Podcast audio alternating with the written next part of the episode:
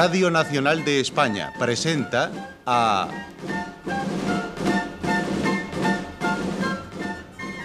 José María Rodero en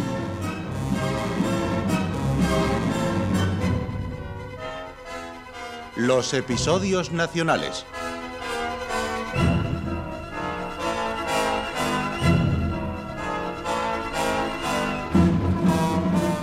De Benito Pérez Galdós, en adaptación de Carlos Muñiz.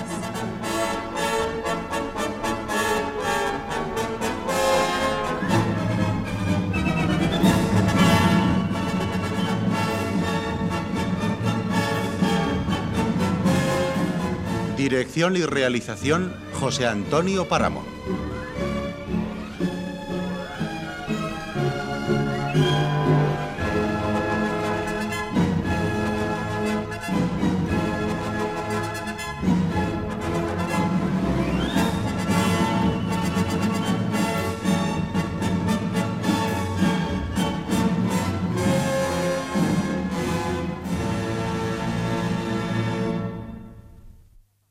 Hoy presentamos Trafalgar, segunda parte.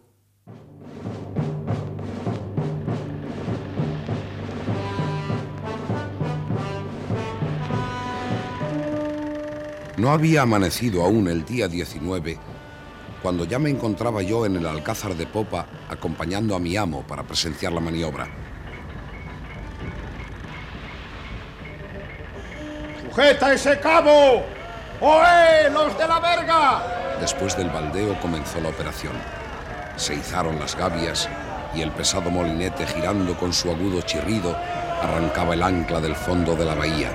Corrían los marineros por las vergas, alejaban otros las brazas prontos a la voz del contramaestre, y todas las voces del navío, antes mudas, llenaban el aire con espantosa algarabía. ¡Soltad los aparejos de barlovento! ¡Vamos, la verga de Mesana! ¡Arriba! ¡Arriba! ¡Atención a ese cabo! ¡Deprisa, gandules! ¡Asegurad ese obenque! Ahora que el sol empieza a iluminarnos, mira cómo se ponen en marcha todos los buques que había anclados en la bahía, Gabriel. Hay más de 30, mi amo. Exactamente 32 navíos, cinco fragatas y dos bergantines, entre españoles y franceses. Pero no todos marchan al mismo paso, señor.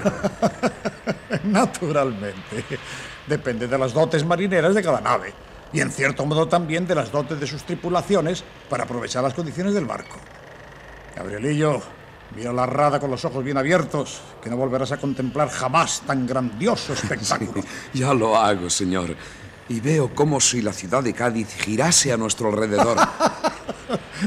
Se escorza la ciudad a nuestra vista al cambiar de rumbo el Santísima Trinidad. Eh, señor, señor, ¿qué os parece? ¡Ay, magnífico! Inolvidable, Marcial. ¿Se ha fijado usted en lo pesado que está el príncipe de Asturias? Sin embargo, el Santana parece un delfín. ¡Mire, mire! Allá va Monsieur Corneta. ¿Quién es Monsieur Corneta? El bucentauro. El buque de Villeneuve. Mire allí, don Alonso. Hacia estribor. ¿Eh? Parecen espesas nubes, eh, aunque muy lejanas. Lo son, don Alonso. Y malo será que no vayan a encontrarse con nosotros. No, en esta ocasión no ocurrirá, como ocurrió con la invencible Marcial. Puede que no, pero a mí se me figura que no es buen presagio el de esas nubes. ¿Ya empiezas con tus manías, medio hombre? Ojalá sean manías. Espera aquí, Gabriel, que voy a subir al puente de mando. Y tú, Marcial, procura disipar los malos pensamientos de tu cabeza. Bien, Gabriel. Ya pronto va a empezar la batalla. Eh, ¿No sientes como un hormigueo? Sí, y también como, como impaciencia. Yo también, qué demonio. A ver en qué acaba todo esto. Ojalá salga bien el plan de Villeneuve, aunque a mí no me gusta. Pero, eh, ¿conoce usted el plan? Naturalmente. Monsieur Corneta ha dividido la escuadra en cuatro cuerpos. La vanguardia está mandada por Álava y se compone de siete navíos. El centro, con otros siete, lo manda Monsieur Corneta en persona. ¿No te dice eso nada? Pues, no, creo, creo que no. El centro siempre está protegido, ¿entiendes? La cosa es bien sencilla. El valiente francés. Otros siete van en retaguardia y los manda Di Manois.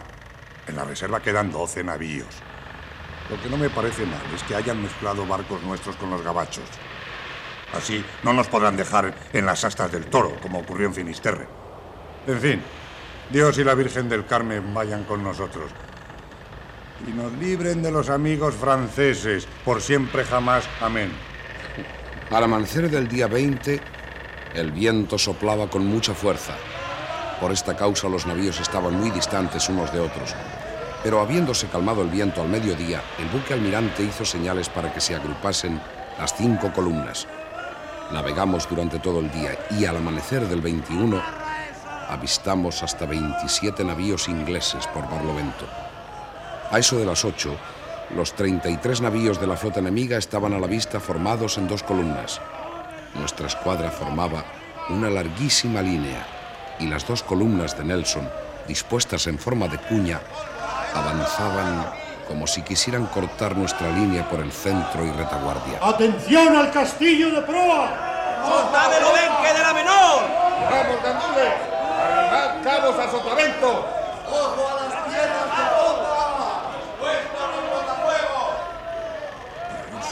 Don Alonso, mirad. El Bucentauro parece ordenar que viremos todos en redondo. No, no parece marcial, es. El almirante quiere tener a Cádiz bajo el viento para arribar a él en caso de desgracia. Apañaos estamos con el francés del infierno. Ya se esparrancló la línea de batalla, que si antes era mala, ahora es peor. Pues, ¿por, qué, ¿Por qué es peor? ¿No lo ves, Gabriel? Ahora la vanguardia es retaguardia. No, lo peor no es eso, sino que la escuadra de reserva, que es la mejor, ahora queda a la cola, sin posibilidad de intervenir con presteza en caso de apuro. Como el señorito Nelson corte nuestra línea por la mitad, vamos a perder hasta el modo de andar, man que los pelos se vuelvan cañones. ¡Descender la arena! ¿Para, ¿Para qué quieren la arena? Es para la sangre, Gabriel. Don Alonso Gutiérrez de Cisniega. ¿No conoce un oficial como usted a tan valioso marino? Aquí lo tiene. Señor, ¿quiere acompañarme a la cámara del capitán? ¿Hay alguna reunión allí? El baile va a empezar pronto, señor. ¿Y piensan que debo parapetarme en la cámara del capitán? Lo ignoro, pero me han ordenado que le llame. Bien, vamos allá. ¿Qué piensas, Gabriel? Miro a los marineros pasarse los sacos de arena de una mano a otra y pienso que eh, todos están contentos, como si no pensasen que esa arena que se va esparciendo por la cubierta a lo mejor tiene que empapar su sangre. No es hora de pensar en sangre, muchacho. Sí, pero se echa la arena para enjugarla. Pura precaución. Ahora solo es momento de pensar en el triunfo, en la revancha sobre los ingleses. Vamos, vamos. Ayudemos a los que están en la hilera distribuyendo arena. Sí, sí. ¡Prisa, que ya se acerca! ¡Pronto los tendremos encima! ¡Les vamos a Eran las doce menos cuarto. El terrible instante se aproximaba. La ansiedad era general y todos los ojos se hallaban puestos en la maniobra que realizaba el Victory en el que se suponía que estaba Nelson. De repente nuestro comandante dio una orden que repitieron todos los contramaestres. ¡En facha!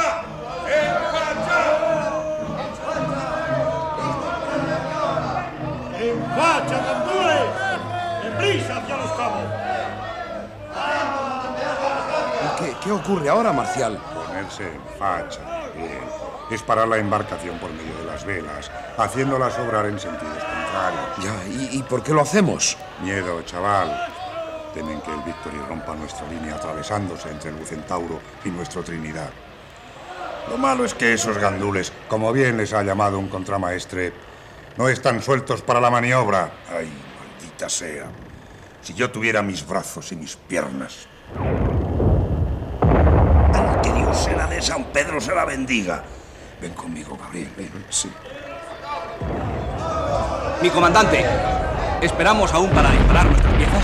Dejemos que la retaguardia dispare contra el Royal Sovereign. Ahora parece que el Santana también dispara contra él. Nosotros esperaremos el momento propicio para disparar contra el Victory. Parece que ataca al reductable, ¿no? Mala fortuna.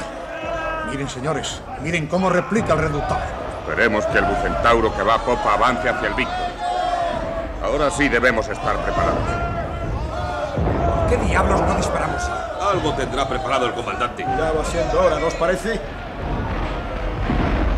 Condenada miseria la mía. Si yo estuviera entero, En lugar de vigilar la cartuchería ya habían empezado a disparar. Pero, ¿a qué diablos esperan los señores del pueblo? Mire, mire, mire, Marcial. Ahora el bucentauro dispara también por el otro costado. Lo veo, muchacho. El temerario. ¿Y nosotros cuándo?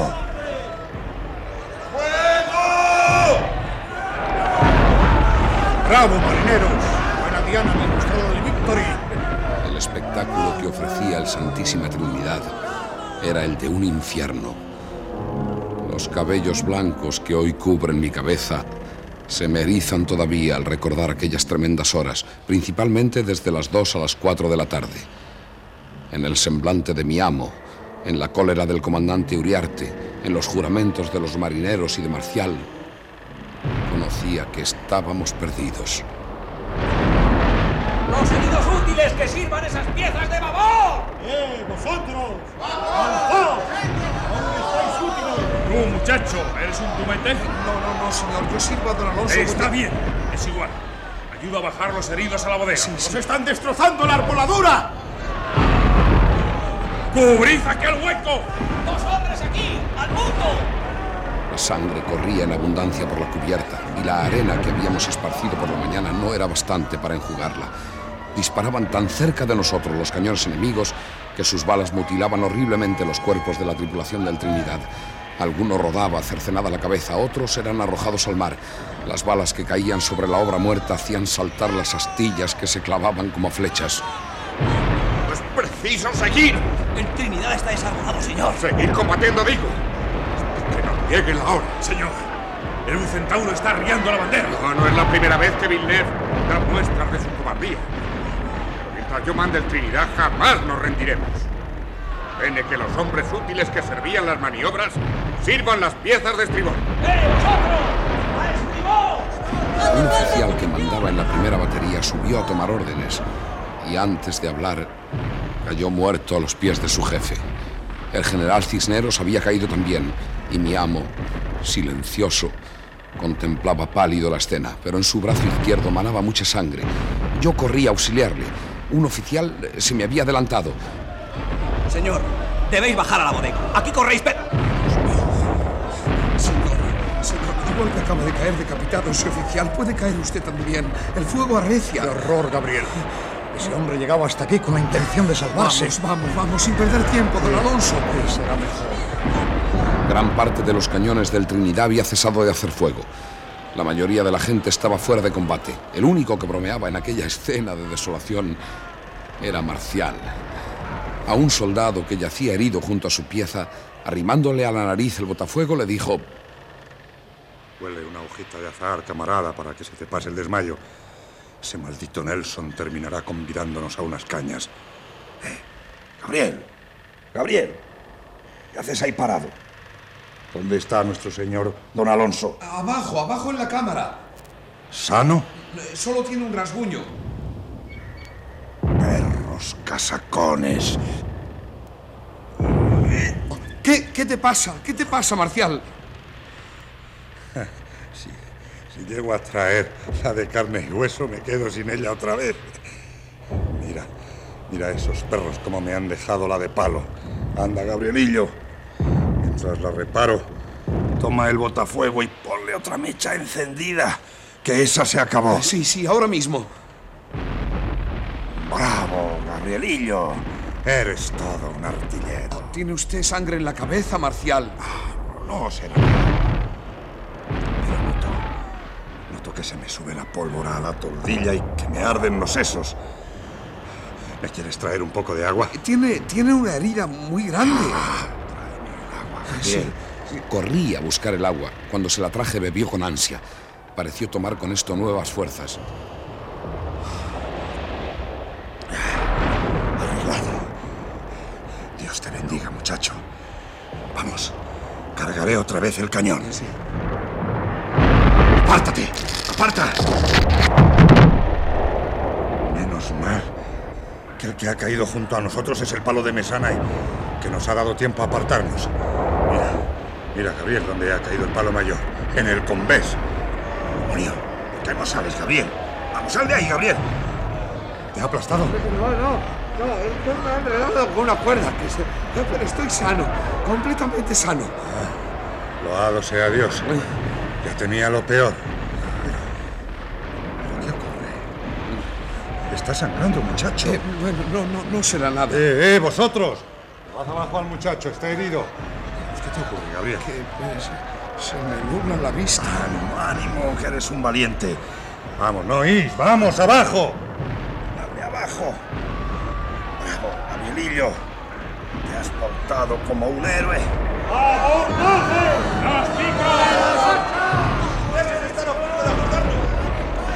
Mirad el ejemplo. El comandante herido y la tripulación aún se bate. ¡Venid, ingleses!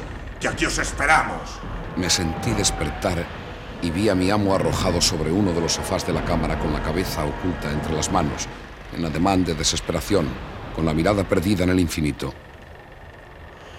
Señor, hay que lavar su herida. Y la tuya también, Gabriel, hijo mío. Está todo perdido. Oh, yo, yo, yo, yo he disparado contra ellos. He debido matar a muchos Sí, ingleses. lo sé. Eres un bravo. La, la próxima vez seremos más afortunados y venceremos a los ingleses. Yo ya no lo veré. El dolor de esta pérdida acabará matándome. Voy, voy por agua para lavar su herida, señor. Al salir a cubierta en busca del agua presencié el acto de arriar la bandera que aún flotaba en la cangreja. Uno de los pocos restos de arboladura que con el tronco de mesana quedaba en pie. Aquel lienzo deshilachado y glorioso, agujereado por mil partes, descendió del mástil para no izarse más. El fuego cesó y los ingleses penetraron en el barco vencido. Mientras los vencedores tomaban posesión del Santísima Trinidad, un grito resonó unánime proferido por nuestros marinos. ¡Está inundando el soñado! ¡Que se ahogan los heridos! Todos los que podíamos acudimos a ella y trabajamos con ardor para achicar el agua, pero era más la que entraba en el casco que la que conseguíamos arrojar fuera. Rendido de cansancio y juzgando que don Alonso podía necesitar de mí, regresé a la cámara.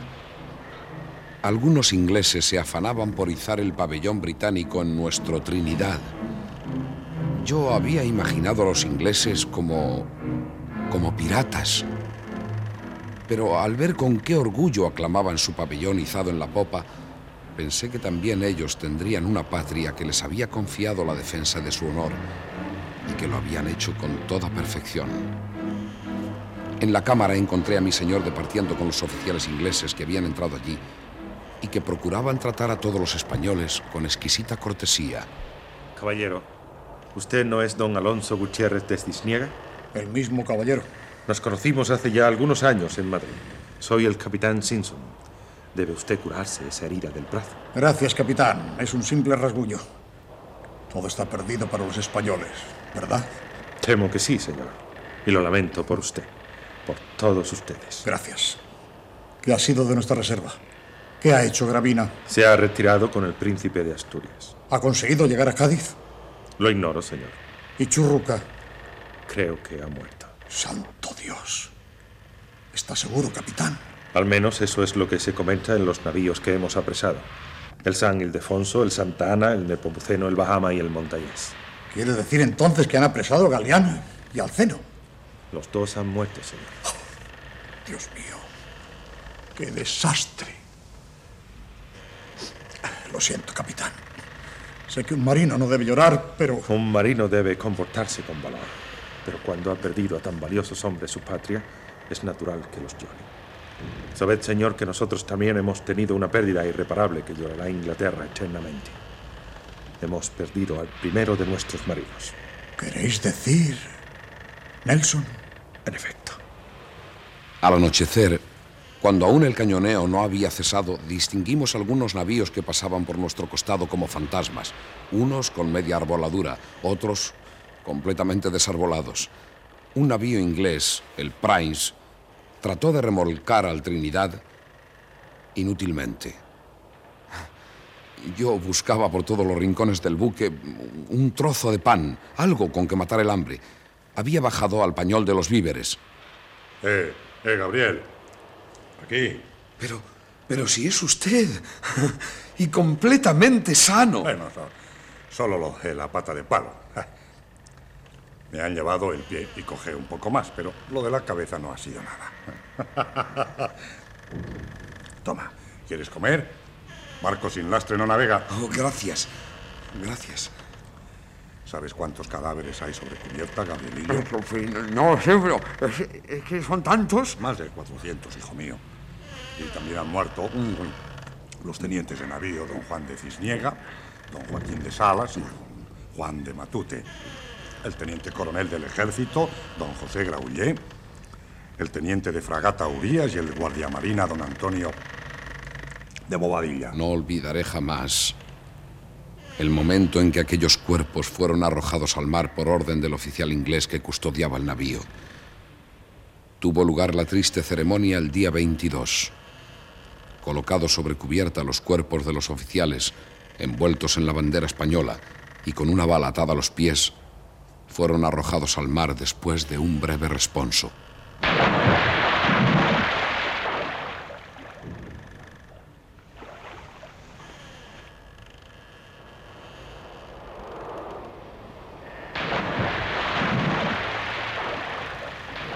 Y adiós a esos valientes. Pero sin mala cara. La desgracia es así, Gabriel. Me pregunto, ¿dónde irán a parar, Marcial?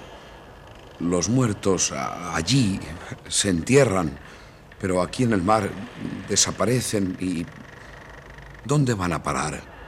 Ahora comenzad con los demás. Id arrojando todos los muertos al agua. Lo ha ordenado el oficial inglés. Pero eh, ¿no disponen las ordenanzas que han de ser envueltos los marinos en el COI? ¿Tú crees que hay lona para todos? No, tampoco les han puesto a esos hombres la bala a los pies. ¿Sabes por qué? Porque no las hay. No las había ni para disparar contra los ingleses. Vamos, ayudadme a echar este al agua. A ese, a ese que se le lleve el diablo. ¿Qué os ha hecho este hombre cuyo rostro está tan desfigurado? Ya las ha pagado todas juntas. No volverá a hacer de las suyas, afortunadamente. Yo te ayudaré.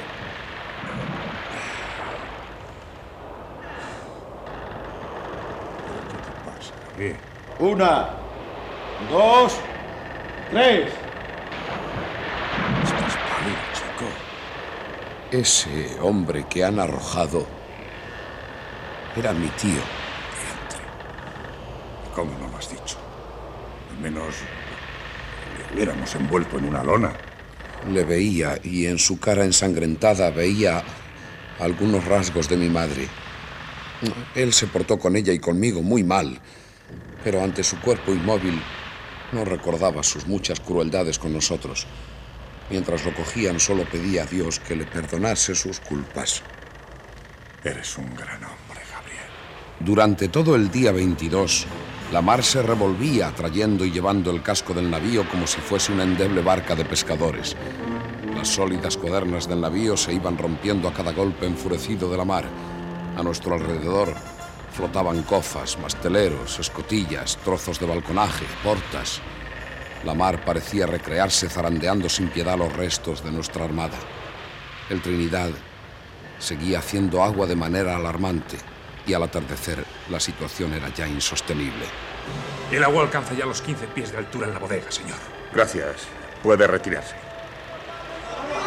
¿Qué opina, Cisneros? Que nos vamos a pique, Uriarte. En efecto. Habrá que transbordar a la gente. Alférez. A la orden. Disponga que se prepare la tripulación para abandonar al buque. He hablado con el oficial inglés y el Prince está listo para recibirnos. Enseguida, señor. Primero los heridos. Sí, señor. ¿Es usted el comandante de la nave? Sí. Tengo orden de que me acompañe. Usted hará el transbordo en una falúa con la oficialidad inglesa. Yo estaba muy cerca del lugar donde mantuvieron aquella conversación los oficiales españoles y el inglés. Al recibirse la orden del transbordo, la confusión iba en aumento y los temores de naufragio se convirtieron en ¡Que certeza. nos vamos a pique! ¡Contigo! ¡Orden! ¡Orden! ¡A las lanchas! ¡Nos hundimos! ¡El Trinidad se va a Nadie atendía los gritos de los heridos que quedaban a bordo. Todos trataban de salvarse, aunque nada ayudaban al salvamento, la confusión y la lobreguez de la noche. Un solo hombre, impasible ante tan gran peligro, Permanecía en el alcázar sin atender a lo que pasaba a su alrededor. Se paseaba con gesto de honda preocupación. Era mi amo, don Alonso. Corrí hacia él, despavorido. ¡Oh, señor! ¡Señor, que nos ahogamos! ¡Que nos ahogamos! ¿No me oye, señor? ¡Nos ahogamos! ¿Qué le ocurre, señor? ¿Cómo se va a reír Paca cuando yo vuelva a casa después de este gran desastre? Pero, pero no se da cuenta, señor. El barco se va a pique. ¡Repartiros! ¡Repartiros! ¿Es don Alonso? Vamos, aún quedan unas lanchas. Es preciso desalojar la nave. ¿Y volver con el peso de la derrota? Volver, don Alonso, volver. Vamos, no podemos perder un solo minuto. Tú, muchacho, ayúdame a llevar a Sí, sí, señor, sí. Don Alonso, ¿qué le ocurre, señor? ¡Arriad del bote! Está llena la lancha. Ya no hay otra, señor. Con mi pata de palo nadie me ha hecho sitio. Como si fuera un bribón. Pero sepa que esta la perdí en combate. Déjalo subir, oficial. Es un viejo marino. Si es el mismísimo don Alonso. Salte ya de una vez. Y tú también aquí, Gabrielito. Sí, sí, sí, aquí estoy, aquí estoy, sí. Arriad de una condenada vez.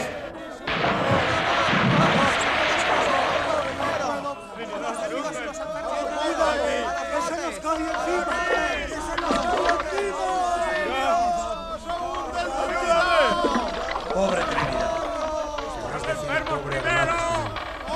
Eso le tenemos que agradecer al chivo de Vilnet. Vaya noche de perros. Y lo malo es que no se divisa barco alguno. Don Alonso, ¿sabe lo que estoy pensando? ¿Qué? ¿Por qué no echamos al agua a esos ingleses y ponemos proa a Cádiz? Nos han vencido noblemente. Somos sus prisioneros, Marcial. Prisioneros.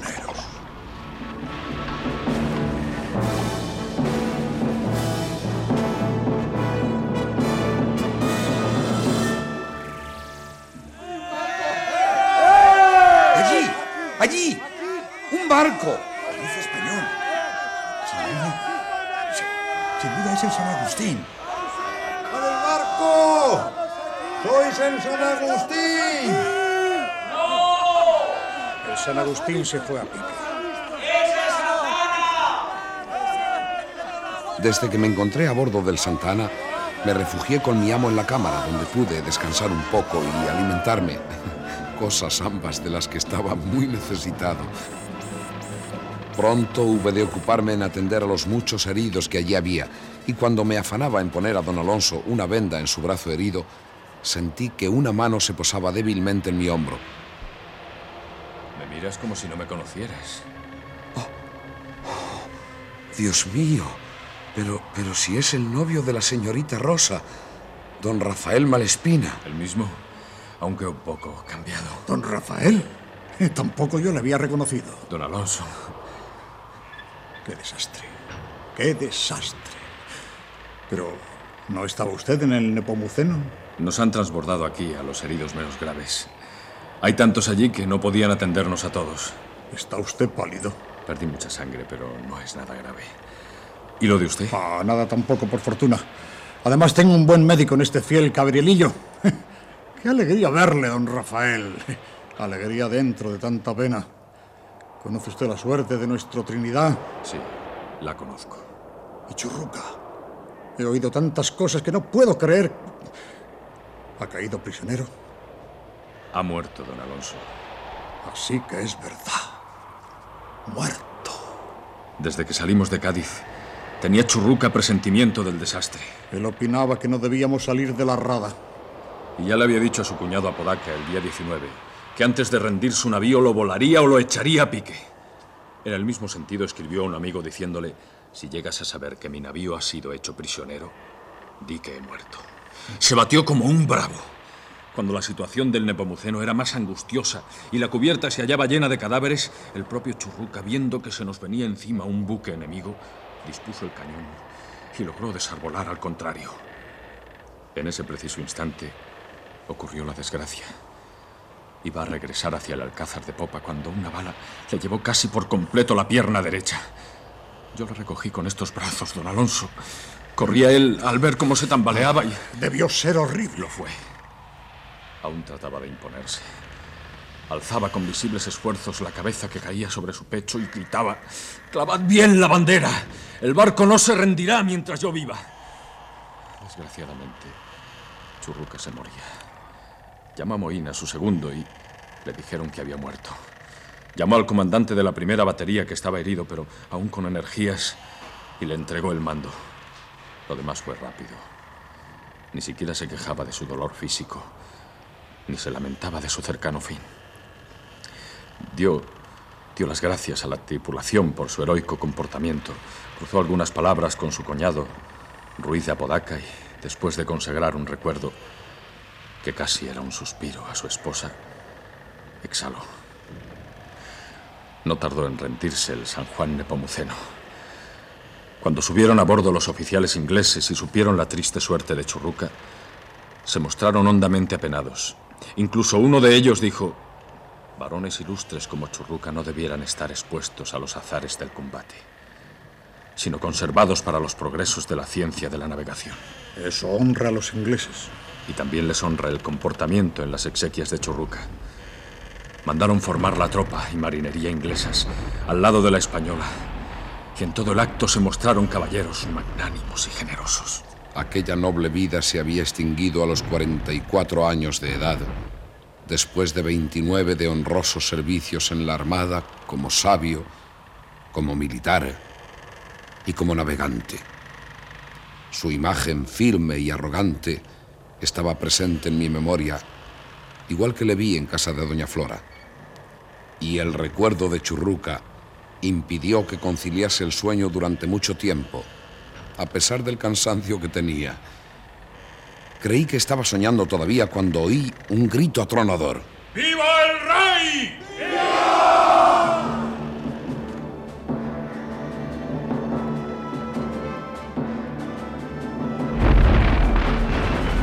Inexplicablemente, el Santa Ana se estaba batiendo de nuevo.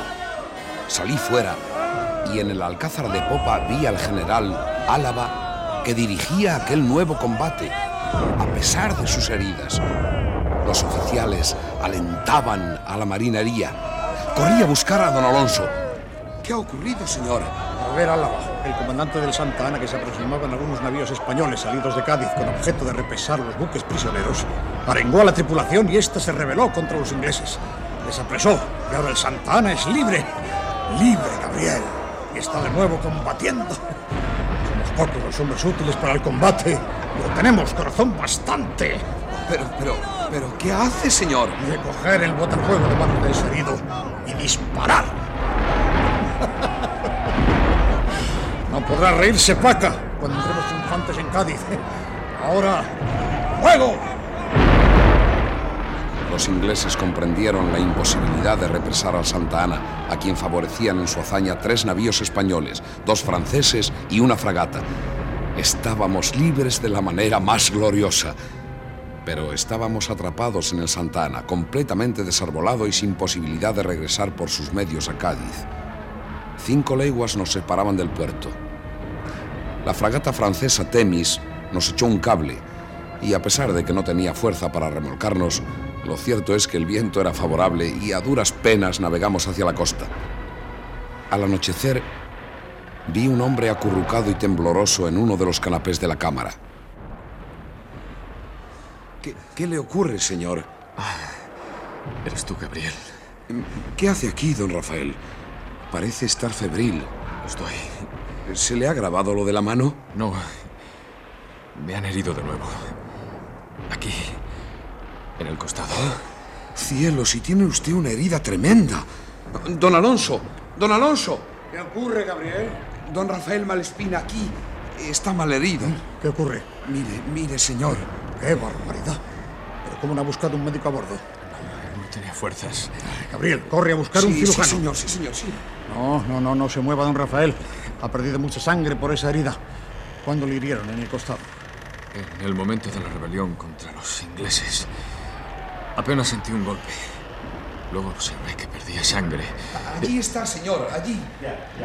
Ánimo, llega el médico. Ajá, ajá. Es una herida... ¿Grave? Más que grave. Pero bien tratada no será mortal. Es preciso trasladarle a la enfermería. Nosotros le llevaremos. El cirujano hizo una cura muy delicada a don Rafael Malespina. Al concluir, se mostró muy optimista. Se recuperará pronto. Es profunda la herida, pero él es joven. Me alivian mucho sus palabras. Sería conveniente, sin embargo, trasbordarle al rayo que está en mejores condiciones de navegar y entrará esta misma noche en Cádiz. Allí podrá ser atendido con todo lo necesario. Hablaré al punto con el comandante Álava. Gabriel, cuida entre tanto al señor Malespina. Sí, sí, señor, sí.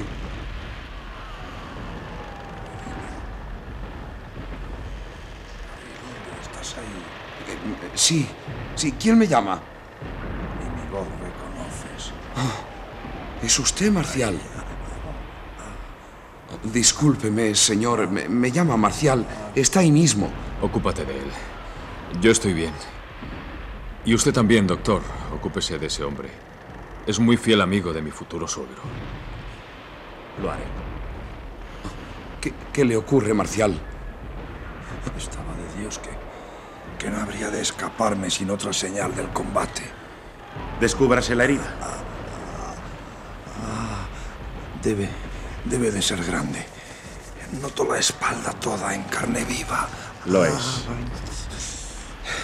Voy a buscar unas vendas y enseguida vuelvo. Acompáñame, Gabriel. Sí, señor, sí. ¿Es grave lo de Marcial? No lo sería si fuera joven. Es algo similar a lo de don Rafael, pero en un hombre de más de 60 años, mucho más grave. Entonces, es de temer que... Sí. Busca a don Alonso y dile que también habría que trasladar al rayo a este hombre. Don Rafael y Marcial, como los demás oficiales heridos, fueron bajados en brazos a una de las lanchas. Don Alonso y yo acompañábamos a los heridos. Don Alonso, muy a pesar suyo, cumplía así el deseo del comandante Álava. Aunque breve, la travesía hasta el rayo fue muy mala. Cuando llegamos a cubierta, el primero en hablar fue Marcial. Hemos salido de Guatemala para entrar en Guatepeor. Este rayo es peor que los que mandan los cielos. No dudes, Gabriel, que digan lo que digan. Este trasto no llega esta noche a Cádiz. Pero los oficiales del Santa Ana y don Alonso dijeron que sí que llegaríamos. Hazme caso, Gabriel, hazme caso. Todos esos señores de popa resbalan, que es un gusto. La primera equivocación ha sido la del Messier Corneta ordenando la batalla donde no debía. Y este navío, que es más pesado que el plomo, no llega esta noche a Cádiz como yo me llamo Marcial. Bajen este herido al sollado. Sí, señor. No, no dejes de verme, Gabriel. Me duele mucho y, y me agrada tener cerca algún amigo. Esto no va bien, muchacho. Descuide, descuide. Vuelve pronto. Sí. Cuando salí a cubierta sentí que un vendaval azotaba la nave y era la razón de aquel movimiento continuo que había empezado apenas trasbordados al rayo. El cielo estaba pavorosamente oscuro y amenazador. La mar se mostraba sañuda. Iba en busca de mi amo y al pasar frente a una cámara escuché una voz conocida que pronto identifiqué como la del padre de don Rafael. Puedo asegurarles, caballeros, que con mi invento los navíos navegarán no por la energía que el aire ejerce sobre las velas, sino sobre unas ruedas metálicas accionadas por vapor de agua. ¿Y cómo lo conseguirá? En esos cálculos me encuentro ahora. Y se moverá menos el navío de mi invención que esta cáscara de nuez. El vendaval arrecia. Y cuando eso ocurre, ya puede ser un gigante de los mares, el navío mayor del mundo, que todo baila y se descompone. Me temo, caballeros, que no lograremos entrar esta noche en Cádiz. Ah, es igual. Les contaré a ustedes... No continúe, don José María, porque hemos de atender al servicio del buque. Buenas noches. Bien, bien. Que tengan buen servicio. Yo voy a tomar un poco de aire a cubierta. Buenas noches. Buenas, noches. ¿Qué haces tú aquí, Gabriel? Oh, ya ves, señor Malespina, hemos sido trasbordados al rayo no hace mucho. ¿Don Alonso también? Sí, sí, señor, sí. Y su hijo, don Rafael. ¿Mi hijo? ¿Aquí? Está herido. ¿Dónde se encuentra el barbián de mi hijo? En la cámara, señor. Vamos allá.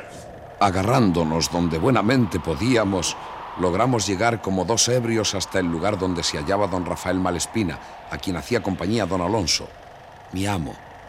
Vaya, ¿dónde está el herido? Seguro que no tiene nada, un rasguño. Diablos, don Alonso, ¿usted aquí? ¿Cómo estás, hijo? Algo mejor. ¿Cómo? Algo mejor. Estás magnífico. Da gusto verte. Eh, don José María, no conviene hablar con él. Ha dicho el médico que no debe fatigarse. Va, paparruchas. Yo conozco a mi hijo bien. ¿Qué así? Ah, ¿verdad? Hijo mío, si cuando la guerra del Rosellón hubieras estado en edad de acompañarme, habrías visto lo que era bueno. Aquellas sí eran heridas. Demonio, cómo se mueve este cascarón. Decía que, ya sabes, Rafael, que una bala me entró por el antebrazo. Subió hacia el hombro, me dio la vuelta por toda la espalda y salió por la cintura. Menuda herida. Pues a los tres días ya estaba tan tranquilo. Y mandando la artillería en ataque de Bellesgar. Éramos una generación de titanes. ¿Y cómo está usted aquí, Malespina? Al conocer en Cádiz el desastre, empecé a sentir una gran ansiedad. Casi no me quedaba duda de la muerte de mi hijo. Así que determiné embarcarme en uno de los navíos que iban a salir de Cádiz en ayuda de los que pudieran precisar. Hablé con Solano y con Escaño y me embarqué en el rayo. ¿Cómo iba a pensar que mi hijo Rafael estaba embarcado en el Santana? Si lo llego a saber, hubiera redoblado mis esfuerzos en las órdenes que di para que se liberase lo antes posible al navío que mandaba Álava. Pero, ¿qué te ocurre, Rafael? ¿Estás fatigado? Un poco, padre. En la guerra del Rosellón, los heridos graves, y yo fui herido varias veces, mandábamos a los soldados que bailasen y tocasen la guitarra en la enfermería. Y seguro estoy de que este tratamiento fue el que nos curó mejor que todos los tratamientos médicos del mundo. ¡Demonio! ¿Cómo se mueve esto? Es uno de los peores temporales que he soportado. ¿Qué hacen en el alcázar de popa? ¿Por qué no dan las oportunas órdenes? Acompáñeme al puesto de mando, ¿no? Creo que harán lo que puedan los oficiales. Ah, vamos, hay que aconsejar. Seguí al señor Malespina y a mi amo hasta el puesto de mando y lo que allí escuché no resultaba muy alentador. En efecto, señor Malespina, no vamos hacia Cádiz. El temporal nos empuja hacia la desembocadura del Guadalquivir. Vamos a una velocidad vertiginosa. Incluso se han bajado los masteleros, pero nada podemos hacer. Estamos a merced del temporal. Señor, señor, ya hemos picado los palos mayor y de Besana. Que se dispongan las áncoras y se refuercen las amarras para el caso de que podamos fondear cerca de la costa. Es nuestra única esperanza. ¿Llegaremos a la costa? Esperemos que sí. Después de algunas horas de mortal angustia, la quilla del rayo tocó en un banco de arena y se paró. Todo el casco y los restos de la arboladura retemblaron un instante. El buque se bamboleó de un costado a otro. Hundió su popa y por fin quedó inmóvil.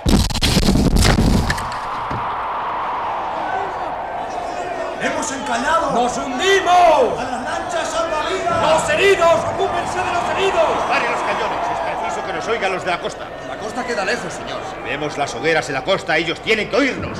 ¡Preparado! ¡Preparen las lanchas! ¡Fuego!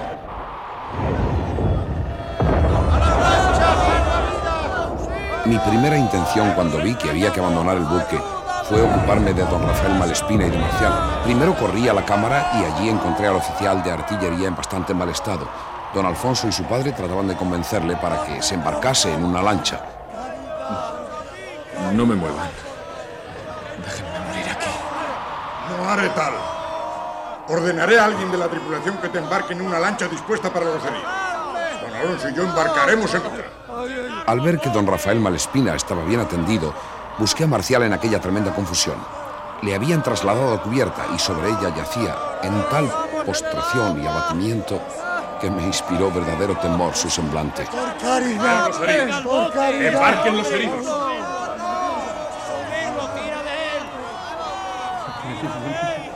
Me. No, no, claro que no. Claro que no. Vamos a ir todos a tierra.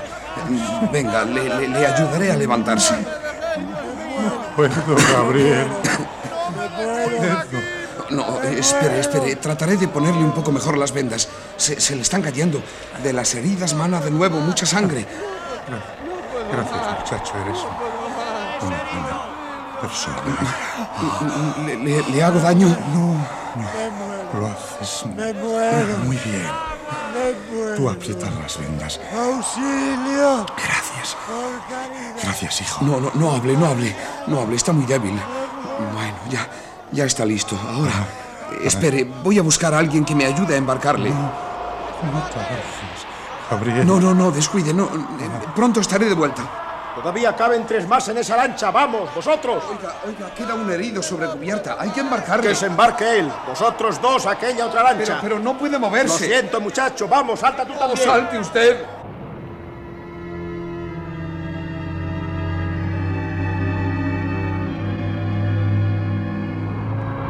Nadie me ha querido ayudar, pero lo intentaré yo solo, Marcial. Vamos, vamos, intente agarrarse a mi cuello.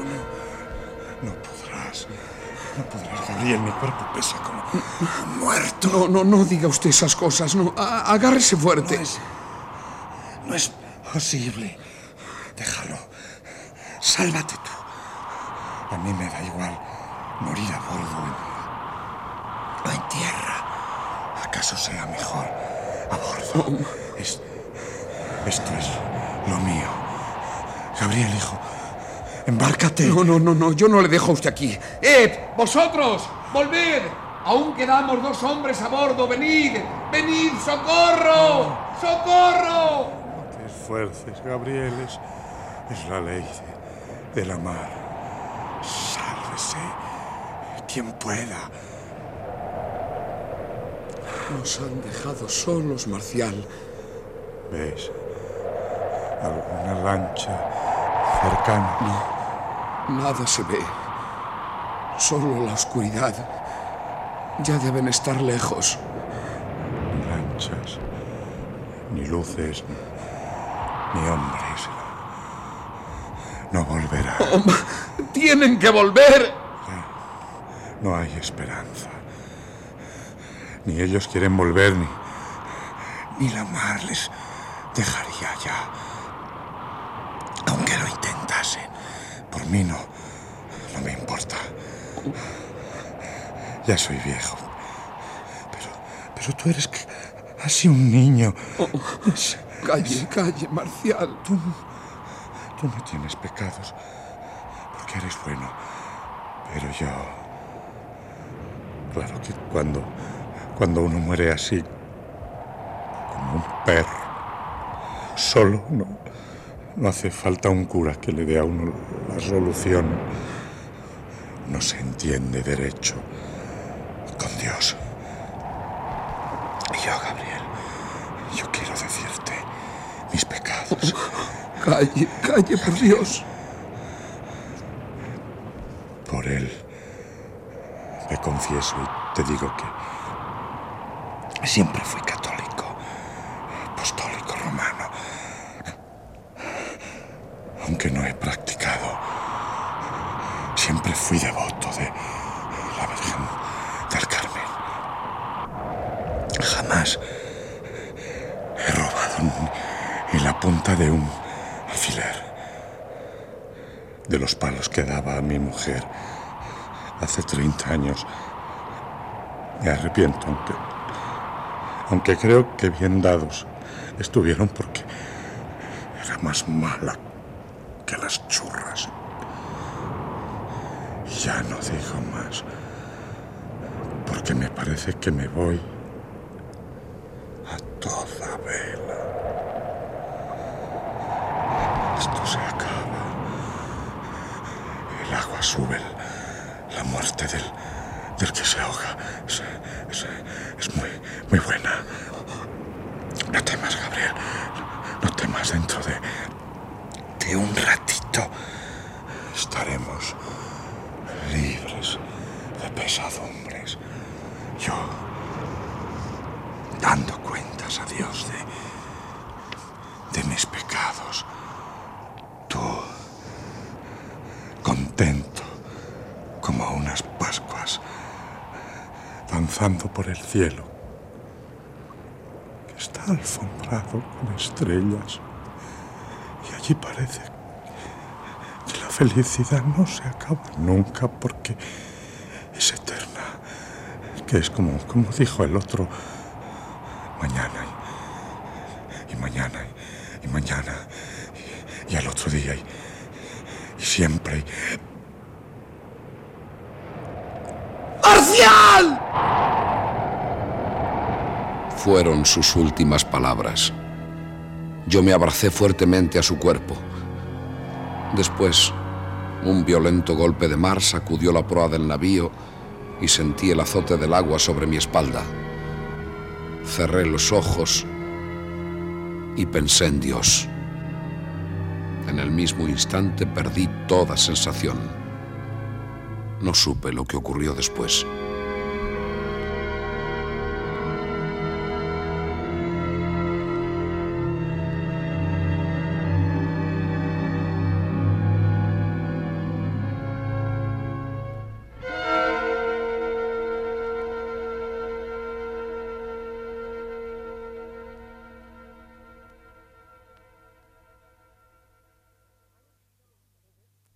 Han escuchado ustedes Trafalgar, segunda parte, correspondiente a los episodios nacionales de Benito Pérez Galdós en adaptación de Carlos Muñiz. Ha sido interpretado con arreglo al siguiente reparto.